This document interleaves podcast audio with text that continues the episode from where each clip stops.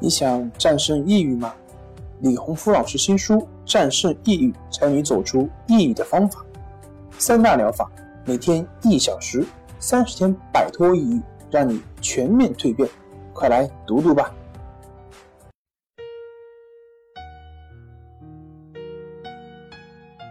病友的深夜独白，你能看到自己的影子。你在说，我在听。如果你想和我聊聊你的故事，请添加微信 s u 零二一二三四五六七八九。大家好，欢迎来到重塑心灵，我是心理咨询师曹春霞。今天我们来聊一聊高三考生考试焦虑引发严重失眠怎么办？天琪是一名高三男生，他向我咨询时这样描述自己的情况：我今年高三，马上要面临高考，我最近感觉焦虑非常严重，由焦虑引发的失眠越来越厉害。上初三的时候，一次偶然的失眠。让我后来比较关注睡眠这件事儿。那时候，可能也是面临中考，比较焦虑，睡眠时好时坏。到了暑假考完试，睡眠情况有所好转，不过状态也不如第一次失眠之前。上高中以后，需要在学校住宿，宿舍里人比较多。我的失眠就越来越严重，反反复复的，很多次内心很难受。不过那时候也没有特别的焦虑。我经常去看一些和失眠有关的帖子，通过学习明白了很多道理。只要不把睡眠放在心上，不惧怕失眠，睡眠自然就会好。虽然明白了道理，但我还是做不到。总是时刻去关注睡眠。只要哪天学习累了，睡得有点晚，我的心中就会出现一个念头，感觉今天晚上肯定会失眠。结果到了晚上，真的就睡不着了。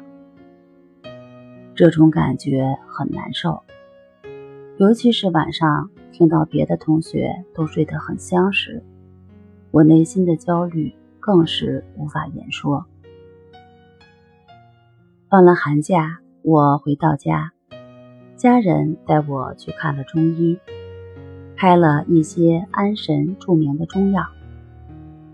通过家人的劝说和我吃中药进行调整，睡眠情况恢复了很多。从高一下学期到高三上学期，我睡眠也都还可以。就在前几天，有一天刮大风，吹的窗子呼呼的响。我准备睡觉的时候，听到外面的风声，突然脑子里出现一个念头，那就是我初三的那次失眠，似乎也和天气有关。也是这种恶劣的天气。想到这儿，我就再也睡不着了。这几天我一直没有睡好，睡眠不足又让我陷入了莫名的焦虑中。加上马上要面临高考，我的内心很着急。不知道老师，你有没有什么办法可以帮我调整这种状态？方法当然是有，可以每天抽一点时间练习一次观息法。观息法是通过观察呼吸的方式，建立情绪平衡能力的一种方法。当人的情绪平衡能力得到了提高，面对压力的时候，可以缓解焦虑情绪。当焦虑的情绪有所改善，失眠的情况也自然会慢慢好转。这是一个良性循环。只要正确持续的练习，相信在高考的时候，你可以考出一个不错的成绩。加油吧！